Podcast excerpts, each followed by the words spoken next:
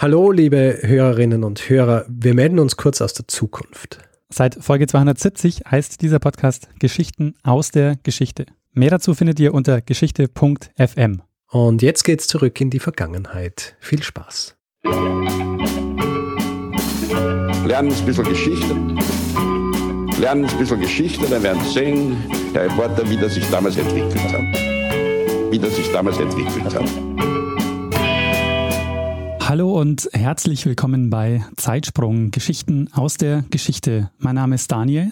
Und mein Name ist Richard. Ja, und wir sind zwei Historiker und erzählen uns jede Woche eine Geschichte aus der Geschichte. Das heißt, der eine erzählt dem anderen eine Geschichte und derjenige, der die Geschichte erzählt, bekommt, weiß nicht, worum es geht in dieser Woche. Und wir sind bei Folge 215 angelangt. Ui. Das heißt, 215 Wochen Zeitsprung. Ja, Und äh, Richard, kannst du dich noch an letzte Woche erinnern? Natürlich. Letzte Woche sprachen wir über Hedy Lamar, die Schauspielerin, die ein äh, Patent angemeldet hat, das angeblich die Basis für all unsere Kommunikation heutzutage ist. Ähm, und wir sind äh, dieser Sache etwas auf den Grund gegangen. Sehr schön.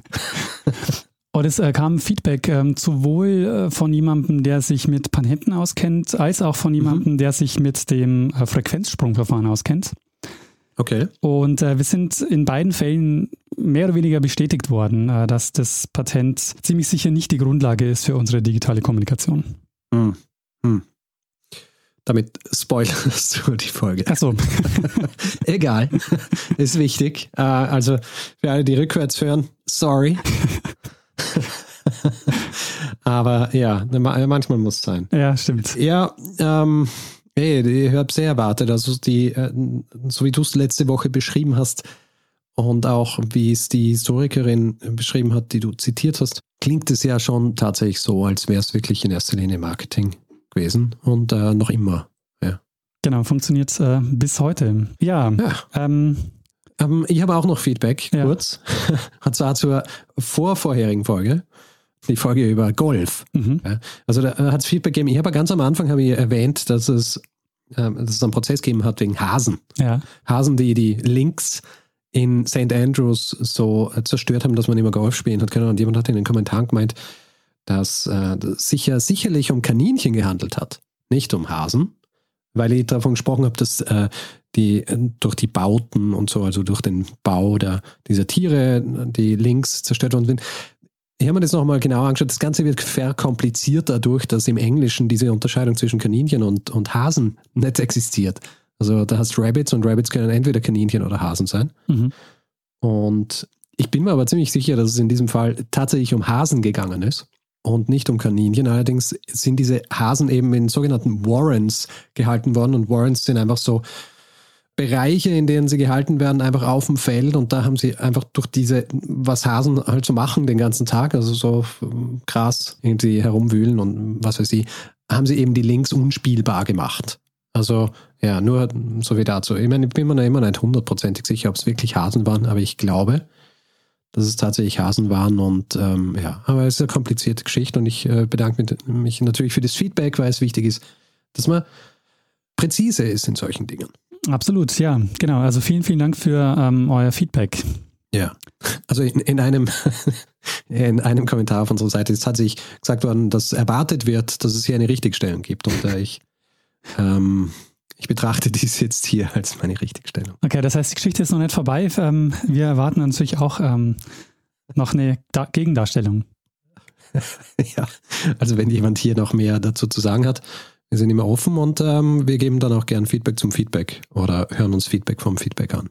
Zum Feedback. Das heißt, äh, Richard, wir haben jetzt äh, viel über die alten Folgen gesprochen. Ähm, Ja, Wir haben uns aber heute getroffen, um eine neue Folge zu machen. so ist es. Und äh, du hast hoffentlich was vorbereitet. Ich habe allerdings etwas vorbereitet, weil ich ja vorher Tiere erwähnt habe. Es geht in dieser Folge wieder um Tiere. Sehr schön. Haustiere. Es geht. Nein, es geht nicht um ein Haustier. Es geht um, es geht um ein spezifisches Tier, aber bevor ich dir sage, um was für ein Tier es sich handelt, springen wir zuerst einmal zurück in den September des Jahres 1946. Mhm. Und zwar springen wir in die schottische Stadt Glasgow. Wir springen nach Glasgow im September des Jahres 1946 und dort findet eine Parade statt. Und zwar findet eine Parade statt für polnische Soldaten, Und zwar polnische Soldaten des zweiten polnischen Korps. Du fragst dich jetzt natürlich, warum sind diese polnischen Soldaten in Glasgow und warum gibt es hier eine Parade für sie? Darüber werden wir später noch genauer sprechen. Mhm. Wir wollen uns unterhalten über ein bestimmtes Mitglied einer bestimmten Division. Und zwar ein Mitglied, das ungefähr 1,80 Meter groß ist und ungefähr 220 Kilo wiegt. Also es ist ein Tier gesucht, das äh, 1,80 Meter ist und 220 Kilo wiegt. Der Name dieses Mitglieds ist Wojtek. Ja. Der gesamte Körper dieses Mitglieds dieses Bataillons ist von einem dunklen Fell überzogen. Aha. Denn Wojtek ist ein syrischer Braunbär. Ah, verstehe, ein Bär, okay. Wir werden in dieser Folge über Wojtek sprechen. Warum er Teil der 22. Transportdivision war, was er als deren Mitglied gemacht hat und warum er dann schließlich auch in Schottland gelandet ist. Um das zu erklären, müssen wir jetzt noch ein bisschen weiter zurückspringen. Nicht viel weiter, aber einige Jahre, und zwar ins Jahr 1942. Ja. Denn im Jahr 1942 in der Nähe der iranischen Stadt Hamadan, die übrigens 4000 Jahre alt ist und damit eine der ältesten Städte der Welt, in der Nähe dieser Stadt Hamadan bewegt sich im April dieses Jahres ein Kontingent an polnischen Soldaten auf dem Weg in Richtung Palästina, denn in Palästina soll das zweite polnische Korps zusammengestellt werden. Und während sie dort in dieser Stadt sind, halten sie irgendwann einmal am Wegrand, um zu rasten. Und dann kommt ein kleiner, ein kleiner Junge auf sie zu, um seinen Hals hat einen, einen, einen relativ großen Sack gebunden. Und ist, ist ein armer kleiner Junge, der sehr hungrig wirkt. Und sie geben ihm was zu essen. Und nachdem er gegessen hat und ein bisschen seinen Hunger gestillt hat und auch so ein bisschen seine, seine Scheu abgelegt hat, fängt er an, sich mit ihnen zu unterhalten, also nicht wirklich zu unterhalten, sondern mehr mit Händen und Füßen, weil sie nicht dieselbe Sprache sprechen.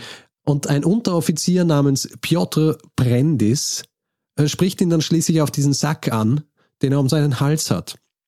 Und sie bringen ihn dazu, dass er diesen Sack öffnet und er öffnet diesen Sack und, und zum Erstaunen aller schaut dann die, die Schnauze eines kleinen Bären raus, der recht unterernährt ist, recht ungepflegt ist und auch nicht äh, viel älter als ein paar Monate ist. Mhm. Und die Soldaten, so aus einer Laune heraus, beschließen, dem Jungen diesen Bären abzukaufen. Also eigentlich äh, üblich auch zu jener Zeit, dass man das mit Dollars macht. Also in dieser Gegend wollten, äh, wollten die Einheimischen in erster Linie Dollar haben. Sie haben allerdings keine und äh, bieten ihm dann so ein bisschen was in lokaler Währung an und schließlich, und das macht dann wahrscheinlich auch den Unterschied, eine Dose Corned Beef. Hm. Wie äh, groß war denn der Bär zu dem Zeitpunkt? Also ähm, und klein. schwer? Klein? Also, ja, sehr klein. Also klein, dass ein Junge ihn halt in einem Sack um den Hals herum. Ja, eben, das wundert mich ja. Also es ist schon, es ist schon babyklein. Klein. Der Junge erzählt ihnen auch eine Geschichte, wie er zu diesem Bären gekommen ist. Ja. ja. Ähm, laut ihm war es so, dass er beobachtet hätte, wie äh, die Mutter dieses Bären von Jägern getötet worden sei und der kleine Bär hätte sich irgendwie zurückgezogen in der Höhle und der Junge hat ihn einfach aufgenommen. Äh, höchstwahrscheinlich war es eher so, dass dieser Bär von den Jägern eigentlich gefangen genommen worden ist und dem Jungen gegeben worden ist, damit er, damit er auf ihn aufpasst. Und der Bär dann eigentlich zu einem Tanzbär werden hätte sollen. Der Bub, aus welchen Gründen auch immer, vielleicht weil er keine Möglichkeiten gehabt hat, sich um ihn zu kümmern oder weil er einfach quasi selber ein Geschäft machen wollte, ist dann einfach weggegangen und hat äh, schlussendlich dann diesen Bären verkauft. Der vorhin erwähnte Piotr Brendis, der diesen Jungen angesprochen hat, der wird dann auch zum, zum Verantwortlichen für diesen Bären gewählt von seinen, von seinen Kumpanen. Mhm. Er ist mit 46 der älteste Soldat äh, von all diesen Soldaten dort und äh, man geht davon aus, dass er einfach ähm, am besten dafür geeignet ist, für diesen Bären zu sorgen und er wird dann auch quasi zur Ersatzmutter dieses Bären. er zieht ihn die ersten paar Wochen, Monate mit Kondensmilch auf. Also füttert ihm Kondensmilch aus einer umfunktionierten Wodkaflasche. Klassisch, wie man es halt macht. Und er lebt ab diesem Moment mit diesen Soldaten zusammen. Es, es war anfangs so ein bisschen die Angst bei den Soldaten, dass vielleicht, wenn ihr, ihr Vorgesetzter herausfindet, dass sie hier einen Bären gekauft haben, dass sie Probleme kriegen werden. Aber der war recht schnell angetan von diesem Bär und ab diesem Zeitpunkt lebt dieser Bär einfach bei ihnen. Und vor allem ähm, lebt er dann einmal das erste Jahr bei ihnen in Palästina, also genauer in einem Dorf namens Gedera wo sie jetzt stationiert sind, wo sie stationiert sind, während dieses zweite polnische Korps aufgebaut wird. Dieses zweite polnische Korps übrigens wird aufgebaut unter der Leitung des Generals Władysław Anders und soll dann als Heer der polnischen Exilregierung an der Seite und auch unter dem Kommando der Briten kämpfen. Wojtek wächst jetzt also in diesem Camp heran. Übrigens, der Name Wojtek ist ein äh, Name, der sich zusammensetzt aus zwei Wortteilen, die gemeinsam so viel heißen sollen wie Freund des Krieges. Mhm. Also es ist für, für Freude und, und Krieg und ähm, ja, sie finden, dass das ein guter Name für ihn ist. Er wächst jetzt dort heran und die Leute mögen ihn sehr. Also er ist ja quasi von Anfang an an die Menschen gewöhnt und er, er bewegt sich dann einfach frei äh, in diesem Camp. Ja? Also er äh, geht herum, kriegt immer wieder von Leuten was zu essen. Er spielt mit Hunden und, und anderen Tieren in diesem Camp. Er, er lässt sich auch immer wieder duschen, weil es ist ja sehr heiß dort und er als iranischer Bär ist eigentlich nicht so an die Hitze gewöhnt, aber er duscht gern und er manchmal graben sie ihm dann auch so Gruben, die sie mit Wasser füllen und da legt er sich dann rein, bis das Wasser versickert ist und genießt einfach auch so diese die Kühle dieser Grube. Ja. Er bleibt aber nicht nur in diesem Camp, weil er ist ein Teil dieser, dieser Transportdivision, deren Hauptaufgabe es ist, dass sie immer wieder für Nachschub äh, in unterschiedlichen Bereichen im Nahen Osten sorgen müssen. Also er reist mit ihnen dann auch herum in Syrien, ähm, Irak, Ägypten und auch Libanon.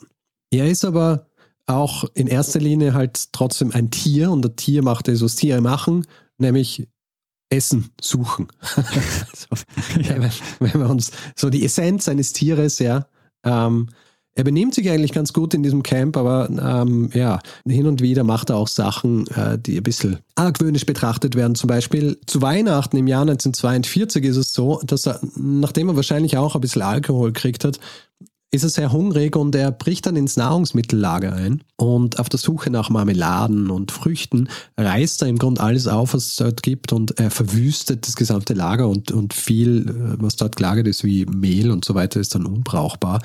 Das ist einer der seltenen Fälle, wo er, wo er bestraft wird und zwar das, äh, wird er einen Tag lang festgekettet. Allerdings kann er, wie soll ich sagen, er kann das Ganze recht schnell wieder gut machen. Mhm. Und zwar im Juni 1943.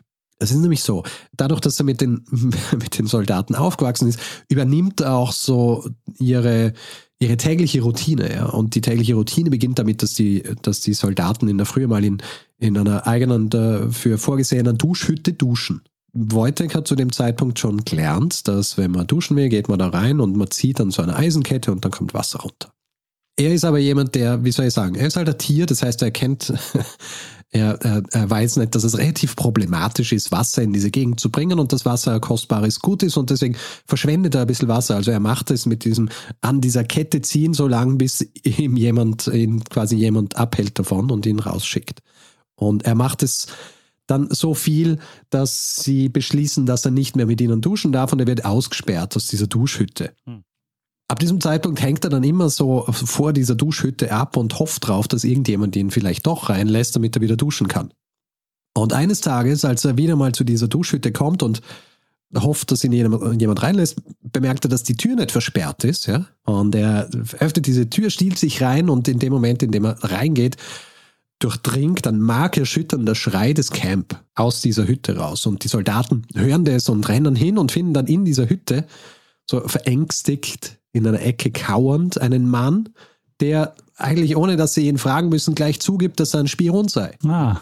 Dass er sich ins Camp geschlichen hat und äh, damit er nicht entdeckt wird, hat er das Schloss zu dieser Hütte geknackt mit dem Plan, dass er sich dort versteckt, um dann, wenn die Luft rein ist, rauszugehen und das Waffenarsenal zu suchen in diesem Camp. Und Wojtek, dadurch, dass er in diese Hütte gegangen ist, entlarvt quasi einen arabischen Spion der, wenn sein Plan funktioniert hätte, am nächsten Tag dann mit einer Gruppe aus einem benachbarten Dorf zurückkommen wäre, um das Munitionslager zu zerstören. Und äh, Wojtek wird äh, natürlich als Held gefeiert. Ja. Angeblich ist es so, dass ihm danach erlaubt worden ist, äh, so lang zu duschen, wie er will, und er das auch wirklich so ausgenutzt hat, dass er extra Ladung äh, Wasser ins Camp transportiert werden. Aber dass er ihn wirklich, dass er einen Spion äh, gefangen hat, das ist äh, verbrieft. Mhm. Im Dezember 1943 wird die Division, in der er sich befindet, nach Ägypten verlegt. wo das zweite polnische Korps formiert wird. Und dort werden die Soldaten dann von Alexandrien aus und von Port Said nach Italien verschifft. Allerdings gibt es in dem Moment ein kleines Problem, und zwar die Hafenbehörde will ihn eigentlich nicht äh, aufs, aufs Schiff lassen, weil sie sagen, es dürfen keine Tiere an Bord sein. Und erst in wirklich so in letzter Minute kommt der Befehl von, äh, von oberster Stelle der Armee, dass man ihn an Bord lassen muss. Mhm. Und er wird jetzt mit seiner Division gemeinsam an Bord gehen. Und sein erster Einsatz im Kampf ist jetzt nur noch drei Monate entfernt. Und zwar die Schlacht, bei der er zum Einsatz kommen sollte, ist eine der längsten Schlachten des Zweiten Weltkriegs und besteht eigentlich aus vier Schlachten. Es war Monte Cassino. Monte Cassino. Ist ein Berg in Italien und ein wichtiger Stützpunkt für die Deutschen. Ja. Also einer, den sie mit, mit allen Mitteln verteidigen wollen. Ist Teil der sogenannten Gustav-Linie gewesen die schon bevor die Alliierten eingetroffen sind in Italien von den Deutschen eingerichtet worden ist, ist einfach ähm, eine lange Linie, die von Küste zu Küste von 15 Divisionen verteidigt wird und befestigt ist mit Artillerie und Bunkern, Maschinengewehren und, äh, und all solchen Geschichten. Und Monte Cassino ist ein Berg mit einem, äh, mit einem Kloster ganz oben und dort haben sich die Deutschen, äh, da haben sich die Deutschen eingegraben. Ja. Für die Alliierten war die Schlacht von Monte Cassino aus zwei Gründen wichtig. Einerseits damit sie endlich aus Anzio rauskommen, also im Hafen von Anzio, wo die, wo die alliierten Truppen schon seit äh, mehreren Monaten festgesessen sind. Und andererseits auch, um äh, die italienischen bzw. die deutschen Truppen in Italien zu beschäftigen, damit sie nicht Nachschub bzw. Äh, Männer nach äh, Frankreich schicken können, ähm, wo ja die Invasion durch die Alliierten schon bevorstand. Als die Polen dann in Monte Cassino ankommen, und ich habe ja vorhin gesagt, die äh, Schlacht von Monte Cassino besteht eigentlich aus vier Schlachten. Als sie ankommen, sind drei dieser Schlachten schon geschlagen. Und ähm, es ist rauszuhören, dass Monte Cassino noch immer nicht eingenommen ist. Mhm. Also im, im Jänner, im Februar und im März des Jahres 1944 gibt es Offensiven mit dem Versuch, Monte Cassino einzunehmen. Und die Polen sind jetzt schließlich beim vierten Versuch dabei. Und zwar startet er am 11. Mai. Und das polnische Chor ist da wirklich äh, ganz vorne dabei. Hier wird jetzt auch die 22. Transportdivision gebraucht, wo Wojtek ja Mitglied ist. Die sind unter anderem auch zuständig dafür, dass zum Beispiel Artillerie ständig mit weiteren äh, Granaten bzw. Mörsergranaten versorgt wird. Und Wojtek, der als sie ankommen dort, zuerst recht verschüchtert ist, kann man sich vorstellen natürlich. Also für ihn ist das jetzt sehr ungewohnt, dieser Lärm der, der ständigen Artillerie und die vielen Leute, will eigentlich zuerst gar nicht an die frische Luft, gewöhnt sich dann aber dran und ähm, er bietet sich dann mehr oder weniger von selber an, zu helfen. Also es gibt so Geschichten, dass er beobachtet hat, wie Mitglieder dieser Division Granaten aus, aus den Lastwagen äh, abladen, um sie dann ins Lager oder zu den entsprechenden Artilleriepositionen zu bringen. Und angeblich ist es so, dass er dann hingeht und seine Tatzen ausstreckt, damit sie ihm auch was aufladen und er fängt dann an, auch diese Granaten abzuladen. Allerdings macht er es auch so, wie er es will. Ja. Also wenn er Lust hat, macht er es und wenn er, wenn er nicht will, legt er sich wieder hin. Und ähm, oft war es dann so, dass man ihn dann mit ein bisschen Süßigkeiten und so wieder dazu bringen hat können, dass er, dass er sich wieder hinstellt und wieder diese Granaten entgegennimmt und, und zu den entsprechenden Positionen trägt. Aber das ist nicht vorher mit ihm trainiert worden. Also das hat er sich dann da erst. Völlig untrainiert. Mhm. Ja. Er, ähm, er beobachtet einfach, was hier passiert und er beschließt dann auch, dass er da mitmacht. Insgesamt versorgt die 22. Transportdivision die polnischen und britischen Truppen während der Schlacht um Monte Cassino mit 17.300 Tonnen Munition, 1200 Tonnen Treibstoff und 1100 Tonnen Essen. Und Wojtek ist mittendrin. Hm. Und du denkst ja jetzt natürlich so, hm, das klingt wie eine Legende. Ich kann mir vorstellen, dass ein, dass ein Bär sowas macht, aber es ist tatsächlich so, dass diese diese Arbeit von Wojtek bei Monte Cassino ist äh, von mehreren Seiten bestätigt. Also nicht nur von der, von der polnischen Seite, von seiner Division, sondern es gibt auch zum Beispiel eine Geschichte von einem britischen Soldaten, der, nachdem sie gerade so von der Front abgezogen worden sind und ein bisschen Zeit haben, ist er unterwegs in dieser Gegend, um, um Essen zu finden. Ja, also zum Beispiel irgendwie Hühner, äh, die ausgebrochen sind oder vielleicht auch nur Eier. Und sie, sie stoßen dann in einem Wald, beziehungsweise bei einer Lichtung, stoßen sie auf so eine Artillerieposition der Polen, also die gerade aktiv sind und feuern und dann sehen sie, dass plötzlich so aus dem Wald auf zwei Beinen ein Bär kommt, der, der was in den Händen trägt und sie versuchen dann so diese, die Soldaten bei den Kanonen zu warnen, ja, da kommt ein Bär, dann sehen sie aber, dass der Bär einfach was hinlegt und wieder geht und dann wiederkommt und dann sehen sie, dass der einfach dort äh, Mörsergranaten liefert. Mhm. Die vierte Schlacht bei Monte Cassino ist dann die Schlacht, die auch erfolgreich für die Alliierten ist. Also sie können dann Monte Cassino einnehmen und die Polen haben äh, einen äh, großen Anteil daran, dass das funktioniert hat, weil sie ganz vorne dran sind. Und nach dieser Schlacht bei Monte Cassino wird das Emblem der 22. Transportdivision geändert in einen Bären, der ein Artilleriegeschoss trägt. Ah, verstehe. Sehr schön. Die letzte Schlacht, die dann das zweite polnische Korps auskämpft, ist im April 1945 und zwar als sie den deutschen Bologna wegnehmen. Und ähm, einen Monat später ist der Krieg dann zu Ende und für Wojtek und seine, seine Kompanie bzw. seine Division startet jetzt dann, wie soll ich sagen, äh, ein bisschen ein idyllischer Sommer, weil sie sind ja noch immer hier in Italien und ähm, sie gehen viel baden, und es gibt so Anekdoten, dass Wojtek sehr gern baden gegangen ist und sich sogar einen Spaß draus gemacht hat, äh, Badende zu erschrecken.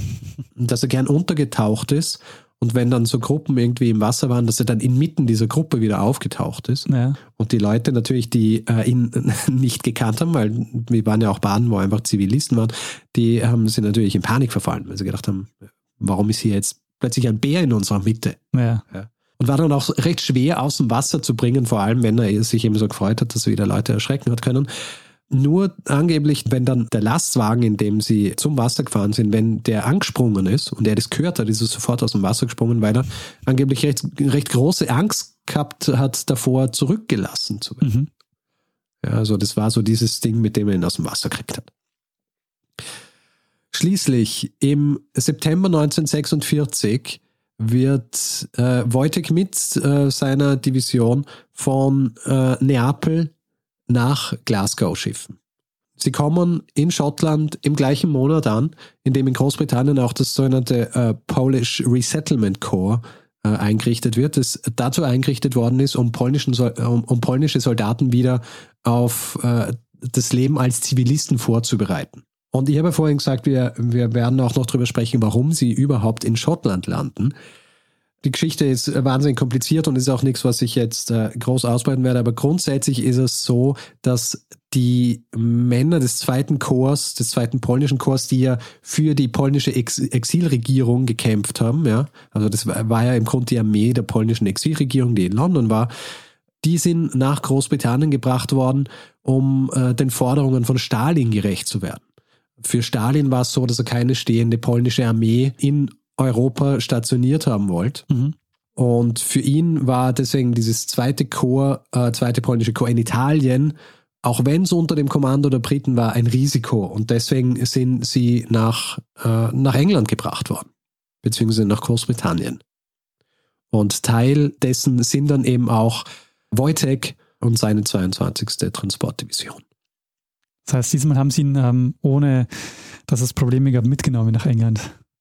Diesmal hat es funktioniert. Es ist auch so, dass er seit dem Valentinstag 1944, glaube ich, oder 45 ist er offizielles Mitglied des polnischen Zweiten Korps. Man weiß aber nicht, was mit seinem Sold passiert. Naja, er hat das Soldbuch, aber das fließt wahrscheinlich in erster Linie ins Essen.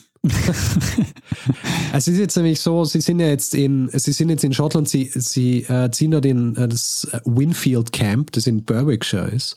Und dort, äh, ja, sind sie quasi unter Zivilisten und es ist für, für die Polen in Schottland ein bisschen schwierig, abgesehen davon, dass äh, sie das Land nicht wirklich kennen. Andererseits auch, dass in Schottland eben so eine gewisse Austerität herrscht noch nach dem Krieg. Ja, das Essen ist rationiert und ähm, generell ist eben schwierig für Soldaten irgendwie so Teil dieser, dieses äh, dieses Zivillebens zu sein. Und äh, Wojtek allerdings dadurch, dass er äh, offizielles Mitglied der Armee ist, wird ihm auch quasi seine Ration zugesprochen, die er braucht, um zu überleben. Und er braucht halt mehr als ein normaler Soldat. Er braucht ungefähr 20.000 Kalorien pro Tag, ähm, was ein bisschen schwierig war ähm, aufzutreiben, aber, ähm, aber es hat schlussendlich funktioniert. Generell fügt sich Wojtek in Schottland eigentlich recht gut ein. Er ist ein großer Fan der, der ländlichen Tanzveranstaltungen. Äh, nicht zuletzt, weil es dort viel gutes Essen gibt, sondern auch, weil er, weil er ein großer Musikfreund ist. Also ein Tanzbär. Angeblich, naja, äh, ein untrainierter Tanzbär, mhm. was er will. Ja. Er liebt angeblich das Geigenspiel. Jedenfalls, er lebt mit, mit den Polen zwei Jahre lang, beziehungsweise nicht zwei, ein Jahr in Winfield Camp in Berwickshire. Dann allerdings geht sein Leben in dieser relativen Freiheit, wenn man so will, zu Ende, weil im Jahr 1947 steht die Demobilisation der polnischen Streitkräfte bevor. Und die Frage, was mit ihm passiert, ist eine, die Wochen beziehungsweise Monate lang sogar die Männer in diesem Camp beschäftigt, vor allem seinen Ziehvater, wenn man so will, weil sie diskutieren zum Beispiel, können sie ihn mitnehmen nach Warschau und dort in den Zoo bringen. Allerdings ist es nicht wirklich eine Alternative, weil der Zoo so zerstört worden ist. Außerdem, also die Situation in Polen ist schwierig mit Russland. Stalin hat ja zum Beispiel versprochen, dass es freie Wahlen geben wird, aber es wird keine freie Wahlen geben. Das heißt, sie wissen auch nicht, wie, was passiert jetzt überhaupt in Polen und schlussendlich wird die Entscheidung getroffen, dass er in den Zoo nach Edinburgh kommt. Das passiert dann schließlich im November 1947. Der Abschied von Wojtek und seinem Ziehvater Piotr Prendis ist eine, wie soll ich sagen, eine herzzerreißende ähm, Situation, weil es ist ja im Grund der Mensch, der ihm am nächsten war. Mhm. Und er, ähm, er fährt mit ihm gemeinsam nach Edinburgh und als ihm dann klar wird, dass er dass er nimmer zurückkommt, ist es für den Bären natürlich schlimm. Vor allem ist es halt auch schlimm, weil er jetzt die nächsten 17 Jahre in Gefangenschaft verbringen wird in diesem Zoo in Edinburgh. Und er bleibt da also bis 1963, als er stirbt. Und zwar äh, mit 22 Jahren. Ist das ein äh, typisches Alter für so einen Bären oder hätte er eigentlich in freier Wildbahn länger gelebt? Ich, ich, kann mir vorstellen, dass er länger lebt. Ich kann mir auch vorstellen, dass sein sein Leben wahrscheinlich länger gewesen wäre, wenn er nicht unter Soldaten aufgewachsen wäre, weil die ihm halt sehr gern Bier gefüttert haben zum mhm. Beispiel. Und ich kann mir vorstellen, viel Bier bzw. Alkohol für so einen Bär ist nicht ideal. Ja, ja wahrscheinlich nicht. Was man hier jetzt auch noch äh, sagen muss, ja, dadurch, dass er seit er ein Baby war, mehr oder weniger unter Menschen gelebt hat, bedeutet nicht, dass er nicht auch noch immer so seine animalische Art gehabt hätte. Also es gibt Anekdoten, wo beschrieben wird, wie so sein Jagdinstinkt rauskommt. Vor allem äh, ist es passiert, wenn äh, in der Nähe Pferde waren. Und kommt ja öfter mal vor bei einer Armee, dass du dann Pferde hast oder wenn sie zum Beispiel stationiert waren auf einer, auf äh, einer Farm oder so, ja. Dann hat es sein können, dass da Pferde in der Nähe waren und es gibt eine Anekdote, also kurz nach Monte Cassino, als sie bei so einer Farm kampieren, wo er fast einen Esel tötet und er wirklich so in Rage gerät, dass selbst äh, Piotr ihn kaum noch davon abhalten kann. Also er ist kurz davor, Piotr niederzuschlagen, bis er ihn anschreit und er merkt, ah, das ist ja Piotr und sich beruhigt. Und andererseits hat die Tatsache, dass er sich so gewöhnt hat an den Menschen, hat auch hin und wieder für Probleme gesorgt. Zum Beispiel hat er die Angewohnheit gehabt, in, in den Camps des Nächtens, wenn er schlafen gehen wollte, dass er sich ja Zelte ausgesucht hat und sich einfach dann neben einen Soldaten gelegt hat in dem Set, einfach weil er auch gern so den Körperkontakt gehabt hat. Und als er einmal in einem Camp, das sich die Polen allerdings mit Alliierten teilen, sich neben einen indischen Soldaten legen will, mhm. in einem Zelt, sind die natürlich in Panik, ja, weil er ein Bär ist, der sich ins, ins Zelt legt und sind kurz davor, ihn zu erschießen. Oh. Zum Glück hört die Wache dass hier ein Aufruhr ist und es sind zum Glück äh, Polen und die kommen äh, und, und sehen, ah ja, da ist Wojtek und sie können die Leute beruhigen und sagen, das ist nur Wojtek, unser, unser Bär. ja? Und der wird nicht erschossen. Ja. Damit bin ich fast fertig mit meiner Geschichte über Wojtek, den Soldaten in der polnischen Armee. Fast. Fast. Äh, vielleicht noch kurz, was von ihm geblieben ist. Also, das ist ja eine Geschichte, die klingt recht außergewöhnlich, ist recht außergewöhnlich und hat sich so äh, auch bis heute ganz gut tradiert. Vor allem auch was so diese Verbindungen beziehungsweise diese, diese Verknüpfungen zwischen Polen und Schottland angeht. In Schottland gibt es den Wojtek Memorial Trust, mhm. der im Jahr 2008 gegründet worden ist. Und dessen Hauptziel ist es, Verbindungen junger Menschen aus Polen und Schottland zu knüpfen. Vor allem auch was, äh, was Bildung und, und kulturellen Austausch angeht. Mhm. Und außerdem gibt es in unterschiedlichen Städten Skulpturen von Wojtek. Also es gibt in London eine, es gibt in Krakau eine, es gibt in Edinburgh eine und er ist auch verewigt in diversen Liedern. Oh, es gibt auch einen Film über ihn. Ah. Und er kommt sogar in äh, Computer- bzw. Brettspielen. Sehr schön. Ja, und ähm, das ist meine Geschichte über Wojtek, den iranischen Braunbär, der Mitglied der 22. Transportdivision des zweiten polnischen Korps wurde. Äh, sehr, sehr schöne Geschichte, Richard. Vielen Dank. Aber was mich noch interessieren würde, ist denn ähm, aus heutiger Sicht, ähm, wenn man das aus einer Tierschutz, äh, Tierschutzperspektive äh, sich anschaut, ist denn die Haltung okay gewesen? Also bis auf die Tatsache, dass er viel Bier bekommen hat? Na, natürlich nicht also er ist ein wildes Tier eigentlich. Ja. Und äh, sie haben ihm alle möglichen Sachen gefüttert, die er wahrscheinlich nicht essen sollte und haben ihm Bier gefüttert. Also ja, eher nicht, ähm, eher nicht äh, artgerecht, diese Haltung. Aber die Alternative wäre gewesen, dass er ein Tanz zum Tanzbären äh, erzogen worden wäre und das wäre wahrscheinlich ja, grausamer gewesen. Ja, ja, eh, das wäre auf jeden Fall ein schlimmeres Schicksal gewesen als, als das Schicksal des äh, Schlussdings. Also ja, artgerecht war es auf jeden Fall nicht, aber es war wahrscheinlich auch das äh, weniger schlimme Übel, mhm. wenn man so will. Und er hat ja, also wenn man diesen Anekdoten äh, glauben darf und diesen Geschichten, also ich habe äh, die Literatur, die ich hier hauptsächlich verwendet habe, ist ein Buch von Aileen Orr. Das heißt Wojtek the Bear. Und die ist die Enkelin von jemandem, der viel mit diesen Polen in diesem Camp zu tun gehabt hat. Mhm. Ja, also viel, was sie in diesem Buch schreibt, kommt direkt von diesen Soldaten dieser Division. Und in diesem Buch kommen eben so viele Anekdoten vor, wo man dann wirklich das Gefühl kriegt, dass er, dass er diese Leute mögen hat, mit denen mhm. er äh, Zeit verbracht hat. Ja, also vor allem seinen, seinen Ziehvater oder Ziehmutter, wenn man so will, weil ja Bären von ihren Müttern aufgezogen werden, nicht von Vätern. Deswegen hat ja sein Ziehvater quasi die Position der Ziehmutter gehabt oder der Mutter gehabt. Also ich glaube, er hat ähm, nicht per se ein schlechtes Leben gehabt äh, in seiner Position dort.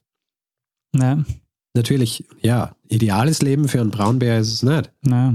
Weil er schon unter der, seinesgleichen sein will, gehe ich mal davon aus. Aber ich meine, man kann nicht reinschauen in den Kopf. Gell?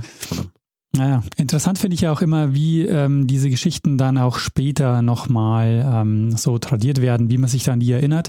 Und ähm, das scheint ja auch ähm, gerade mit dem Bären super zu funktionieren. Also gerade auch, dass man eben ganz viele ähm, Denkmäler macht und dass man, ähm, dass man ihn quasi so als ähm, so als Vehikel nutzt, um, um quasi ähm, sich, sich an diese Geschichten zu erinnern es scheint auch in, in Polen äh, Geschichte zu sein, die man sich gerne erzählt, weil ich habe die Geschichte schon früher schon mal gehört, habe sie so ein bisschen auf dem Radar gehabt, aber immer wieder so drauf vergessen, aber habe dann einen Hinweis bekommen von Benedikt. Und Benedikt hat diese Geschichte von einem polnischen Freund erzählt bekommen, von der Reise nach Warschau. Hm, das heißt, schön.